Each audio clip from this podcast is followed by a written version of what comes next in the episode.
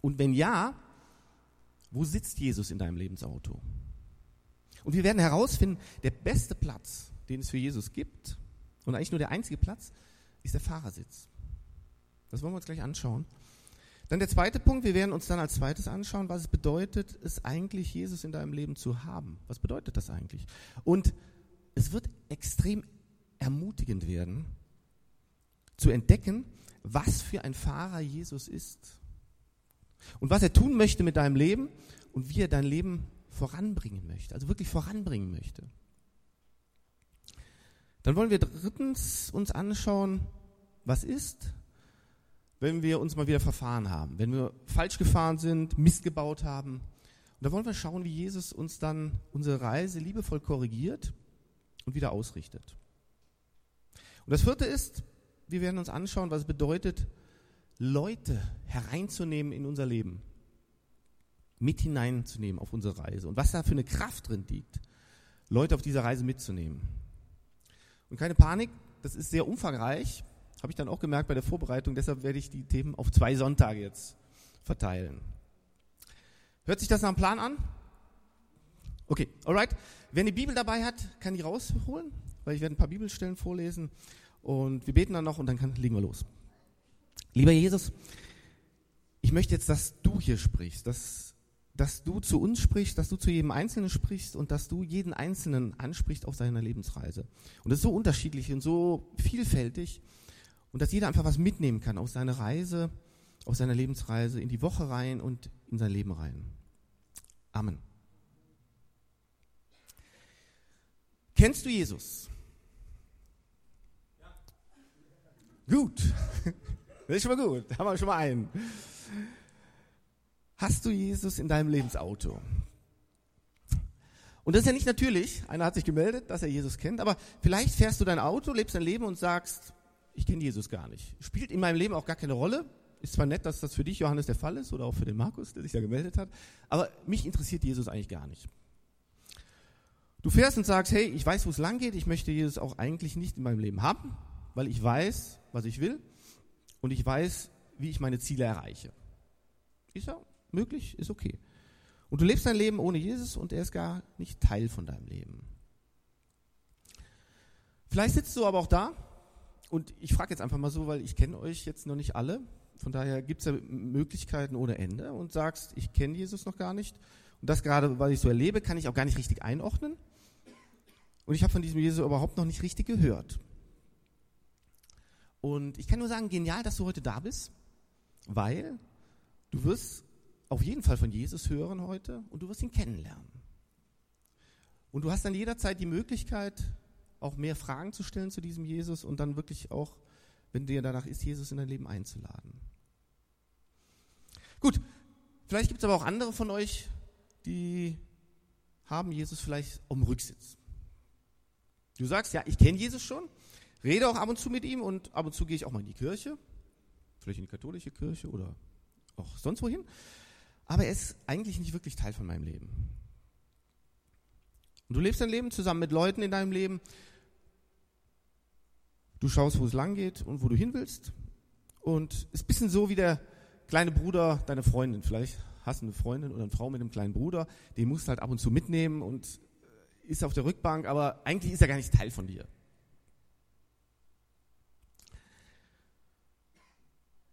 Vielleicht bist du auch jemand, der es total ernst mit Jesus meint.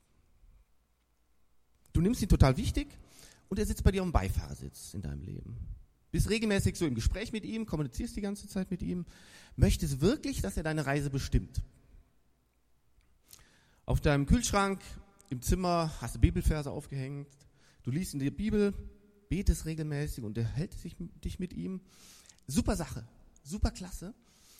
Aber letztendlich, du bist noch in Kontrolle und möchtest auch in Kontrolle bleiben. Und immer wieder kommst du in Situationen, wo du merkst, okay, ich habe vielleicht jetzt Jesus eine Frage gestellt und er schlägt mir eine Richtung vor. Zum Beispiel, hey, geh doch mal zu der Person und vergib dieser Person. Geh auf die Person zu und vergib ihr.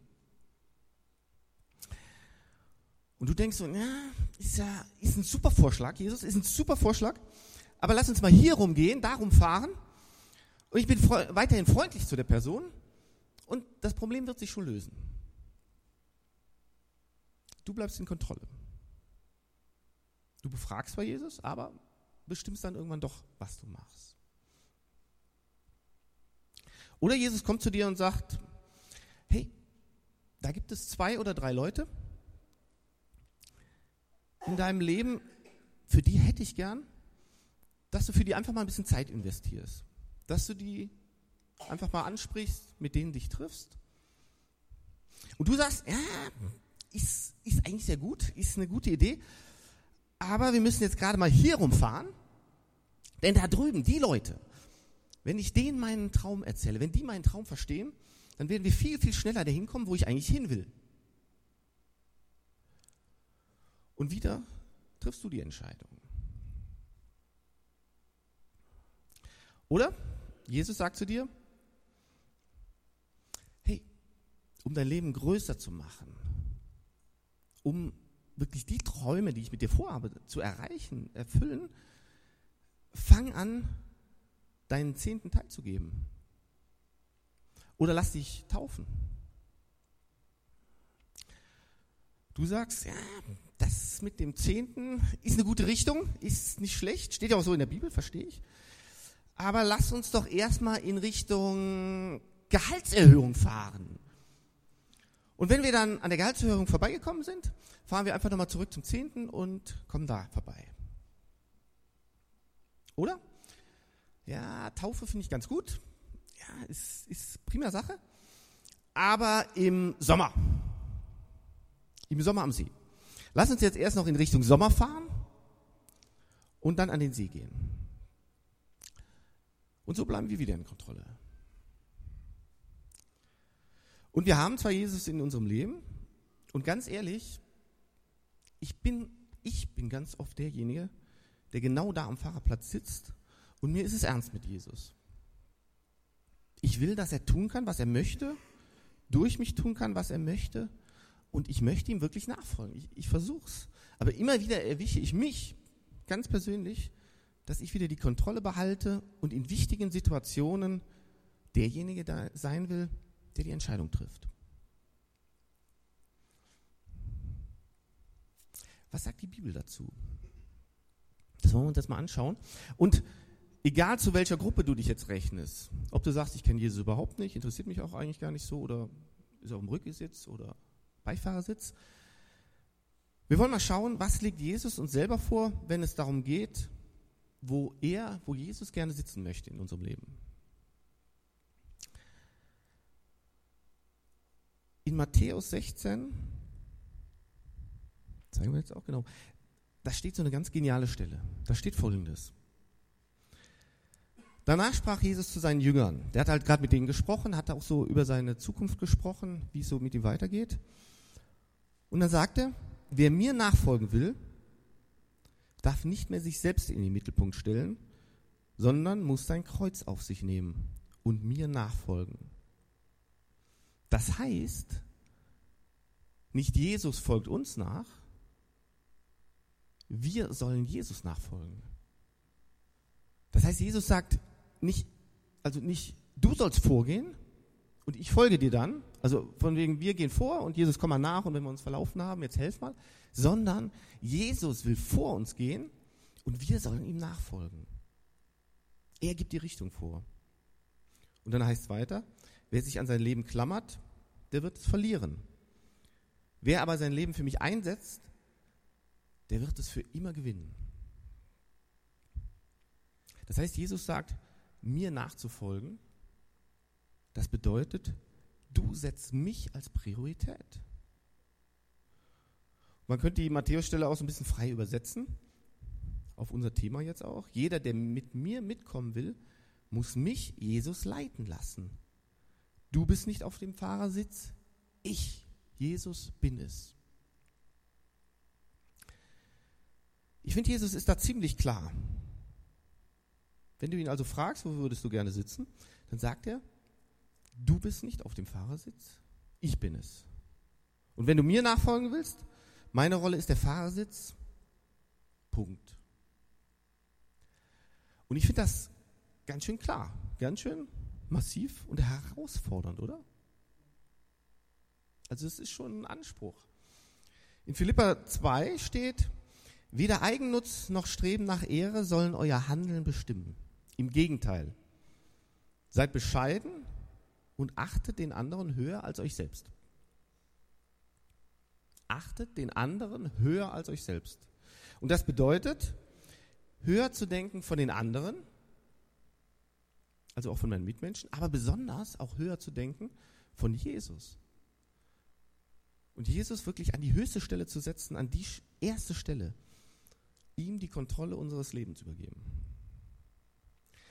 Und warum fordert Jesus jetzt sowas Krasses, sowas Extremes? Jesus kam auf diese Welt, um sein Leben zu geben. Also man muss sich so ein bisschen das Leben von Jesus anschauen. Jesus kam, um seinen Auftrag zu erfüllen und um den Willen seines Vaters zu tun, nicht seinen eigenen Willen. Und das fordert mich extrem heraus.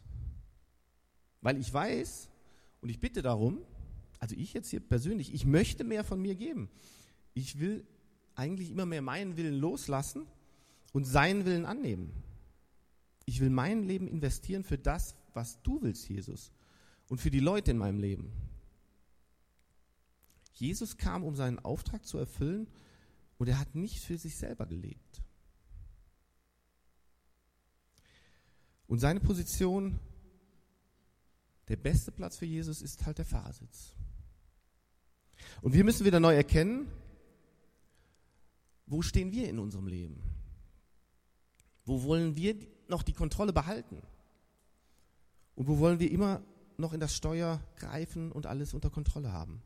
Und wir neu anfangen sollen, okay Jesus, du hast die Kontrolle, du bist auf dem Fahrersitz. Ich folge dir nach nicht du mir.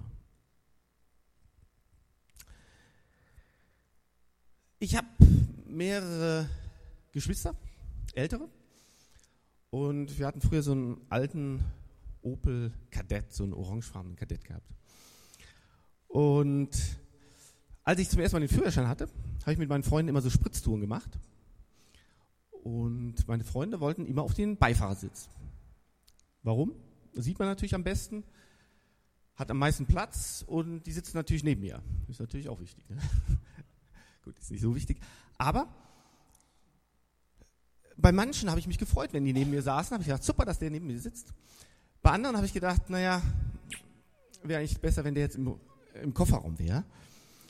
Aber Jesus möchte, dass wir auf dem Beifahrerplatz sitzen. Jesus möchte, dass wir neben ihm Platz nehmen. Und er sagt es uns auch ganz klar. Und wir sagen, ist gut, aber wenn es dann zu einer wichtigen Situation kommt, wenn wir an eine Kreuzung kommen, dann greifen wir ins Steuerrad und sagen, Jesus, wacht mal kurz, das möchte ich jetzt gerne selber nochmal regeln. Und übernehme wieder die Kontrolle. Ich glaube, es ist wirklich wichtig, dass wir verstehen, was es heißt, Jesus wirklich nachzufolgen. Ihn auf den Fahrersitz zu setzen. Und ganz ehrlich, ich finde das beängstigend. Ich weiß nicht, wie es euch so geht. Ich finde das echt beängstigend, jemand anderem die Kontrolle zu überlassen. In einem Auto eh, aber vor allem dann, wenn es um mein Leben geht, um mein Lebensauto. Ich weiß noch, wie wir, wie ich zum ersten Mal den Führerschein wieder hatte und dann bin ich zum allerersten Mal mit meinen Eltern in diesem Kadett gefahren und ich war total nervös. Zum ersten Mal dann in dem Auto gefahren und während ich so total nervös war, gucke ich so zur Seite, mein Vater saß neben mir und habe ich gedacht, ey, der ist ja fast nervöser als ich. Der hatte Schweißperlen auf der Stirn, weil der wusste, wenn der Johannes das Ding vor die Wand fährt, dann kann ich nichts machen. Das kann ich, bin ich machtlos. Und das ist beängstigend. Und wie viel mehr, wenn es um unser Leben geht? Wie viel mehr, wenn es um Entscheidungen in unserem eigenen Leben geht? Wir sind auf einer Reise, unserer Lebensreise. Und dann jemand anderem die Kontrolle unseres Lebens zu übergeben, beängstigend. Also finde ich zumindest. Ich weiß nicht, wie es euch so geht. Aber trotzdem werden wir erkennen, und je mehr wir Jesus erkennen, wie gut es ist, wie gut es sein wird, ihn wirklich auf dem Fahrersitz zu haben. dass wir unserem Leben eigentlich gar nichts Besseres geben können, als Jesus auf den Fahrersitz zu setzen. Und dass wir unser Leben nicht mehr voranbringen können, dass unser Leben nicht größer werden kann, als Jesus wirklich dahin zu setzen, wo er sein möchte. Und das wollen wir uns anschauen, was für ein Fahrer Jesus ist. Wie möchte Jesus unser Lebensauto fahren? Ich habe ein paar Firmenkunden da gehabt und tagsüber den ganzen Tag Besprechungen und abends wollte ich die dann zum Essen ausführen in Regensburg. Ich war mit meiner Familie relativ neu hier erst in Regensburg, von daher kannte ich die Stadt nicht so. Ich hole also abends die Firmenkunden ab, fahre in die Innenstadt rein und wer Regensburg nicht so gut kennt, also mit Parkplätzen ist nicht ganz so einfach. Und wie gesagt, ich kannte Regensburg nicht so. Und wir fahren da ziemlich lange rum. Und irgendwann merke ich, ja, die werden nervös und dauert ziemlich lange. Und dann sage ich denen so, ja, pass auf, Regensburg ist groß, also von einem Ende bis zum anderen Ende, das dauert etwa zwei Stunden. Und die kennen die Stadt ja nicht. Und alles unter Kontrolle, bestens, bestens. Aber nachdem wir dann das dritte Mal am Dom vorbeigekommen sind, äh, fragt mich einer der Kunden, ey, ey, was machen wir hier eigentlich? Und ich sage dann, sag dann so, ja, stimmt schon, ja, ich weiß auch nicht so genau, aber irgendwie schaffen wir das schon. Und wir Männer fragen ja eh nicht nach dem Weg, das ist ja peinlich und das ist Ehrensache. Aber ganz oft geht es mir genauso in meinem Leben. Ich denke, ey, ey, warum bin ich jetzt schon wieder hier? Warum wieder die gleichen Herausforderungen? Warum wieder die gleiche Situation? Wie, wie komme ich hier raus? Wie, wie, wie geht es hier weiter? Und dann finden wir in der Bibel diese geniale Stelle in Johannes 14. 14,4. Und da redet Jesus wieder darüber, dass er so zu seinem Vater gehen wird. Redet da wieder so mit seinen Jüngern. Und dann sagt er so ganz lässig, so fast im nächsten Satz, ja Jünger, äh, den Weg dorthin kennt ihr ja. Den Weg dorthin kennt ihr ja. Und wenn man die Stelle dann so liest, kann man so plastisch die großen Augen und den offenen Mund der Jünger sehen und so, ey, ey, wovon spricht er hier eigentlich?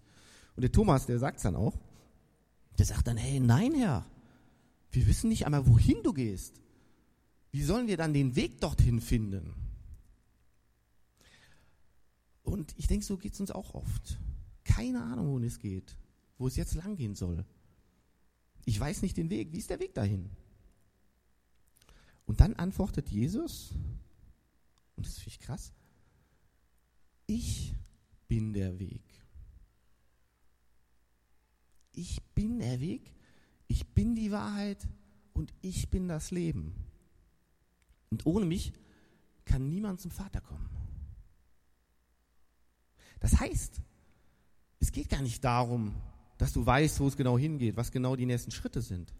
Weil Jesus sagt, hey, ich kenne den Weg. Ich kenne den Weg sogar super gut. Deinen Weg. Weil ich bin sogar der Weg. Ich bin dein Weg. Und solange du mich kennst, du mich in deinem Auto, in deinem Leben hast, hast du den Weg bei mir, bei dir. Und es ist egal, wo du gerade steckst. Du bist immer auf dem richtigen Weg, weil ich in deinem Leben bin. Und ich der Weg bin. Ist doch genial, oder? Also ich finde das den Hammer.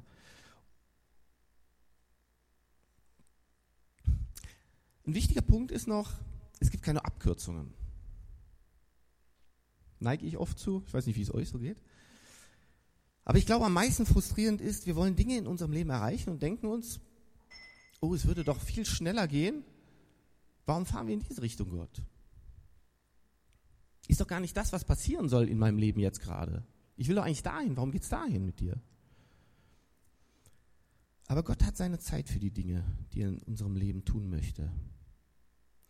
Und es ist genau so, oder sonst ist es genau so. Also Gott hat sein Timing, sonst ist es genau so, wie wenn wir mit dem Auto zu schnell fahren. Schneller als erlaubt. Da, wo wir wohnen, da ist 30er-Zone. Das ganze Gebiet, das ganze Gebiet ist 30er-Zone, ist okay, weil da spielen viele Kinder. Auch für unsere Kinder ist ja gut.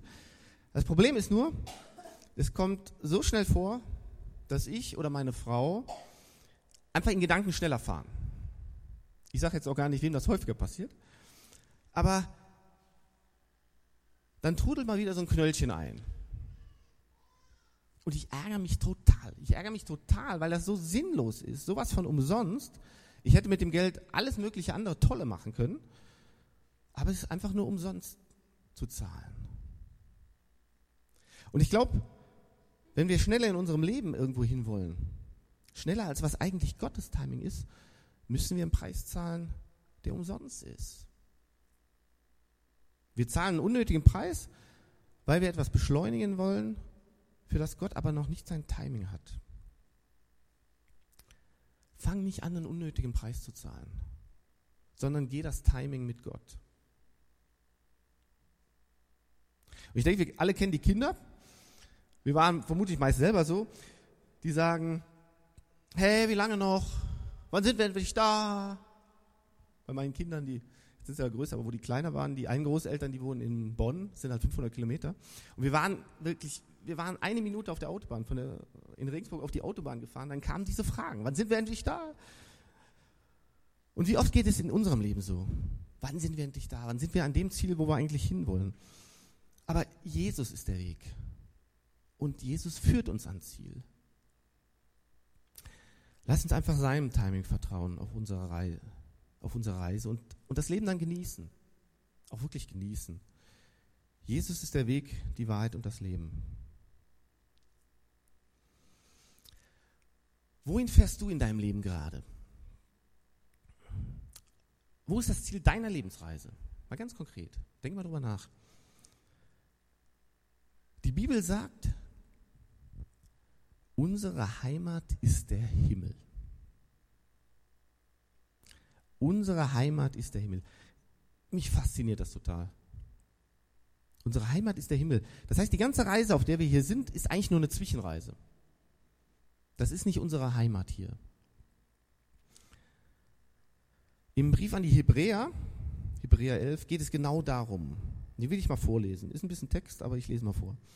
Also alle, die hier erwähnt wurden, da geht es um die Glaubenshelden, so wie Abraham, haben sich ganz auf Gott verlassen. Doch sie starben, ohne dass sich Gottes Zusage zu ihren Lebzeiten erfüllte. Lediglich aus der Ferne haben sie etwas davon gesehen und sich darüber gefreut. Denn sie sprachen darüber, dass sie auf dieser Erde nur Gäste und Fremde seien. Wer aber zugibt, hier nur ein Fremder zu sein, der sagt damit auch, dass er seine wirkliche Heimat noch sucht. Unsere Vorfahren betrachteten das Land, aus dem sie weggezogen waren, nicht als ihre Heimat. Dorthin hätten sie ja jederzeit zurückkehren können. Also, hätten unsere Vorfahren damals nur an das Land gedacht, wo sie hergekommen sind, hätten sie ja genug Zeit gehabt, dahin zurückzugehen. Oder hätten sie gesagt, Mensch, da wo ich bin, passt, passt schon, bleiben wir hier, hätten sie auch bleiben können wenn das ihr Ziel gewesen wäre. Aber es geht weiter. Da heißt es dann, nein, sie sehnten sich nach einer besseren Heimat, nach der Heimat im Himmel. Und deshalb bekennt sich Gott zu ihnen und schämt sich nicht, ihr Gott genannt zu werden. Denn für sie hat er eine Stadt im Himmel gebaut. Für sie hat er eine Stadt im Himmel gebaut.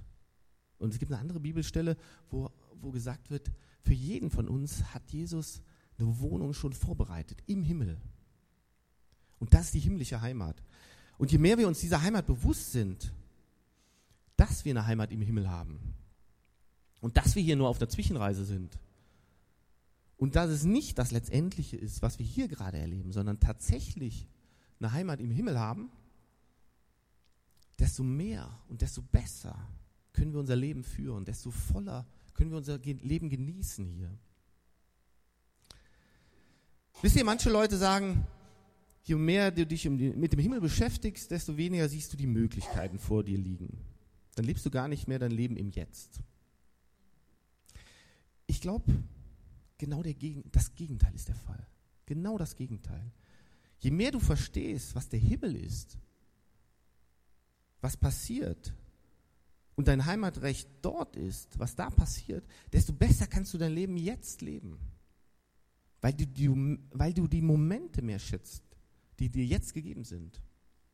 Weil du die Möglichkeiten siehst, die sich dir auftun. Du hast eine ganz andere Perspektive. Du bist nicht so begrenzt im Menschlichen, im Kleinlichen, sondern du hast eine ganz andere Perspektive, eine himmlische Perspektive. Und weil du die Verantwortung erkennst, wirklich Leute mitzunehmen, mit auf deiner Reise, mitzunehmen auf der Reise in den Himmel. Und das ermutigt mich total stark, das finde ich wirklich genial. Und gerade wenn ich auch in schwierigen Zeiten meines Lebens bin, weil ich mir dann denke, hey, diese 70, vielleicht 80 Jahre, die ich hier haben werde, keine Ahnung, wie lange es ist, sind im Vergleich zur Ewigkeit so wenig, so klein.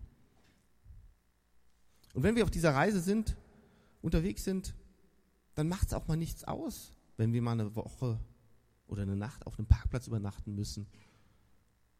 Brauchen uns keine Sorgen zu machen, dass wir irgendwas verpassen oder dass irgendwas an uns vorbeirauscht, weil wir wissen, dass wir eine andere Heimat haben. Das hier ist nicht das, wo wir bleiben werden. Und wenn wir in schwierigen Situationen sind und verstehen, dass das nicht das ist, wo wir bleiben werden, sondern dass wir unsere Heimat im Himmel haben, dann hilft uns das, unser Leben so kraftvoll zu leben, wie wir es wirklich nur leben können.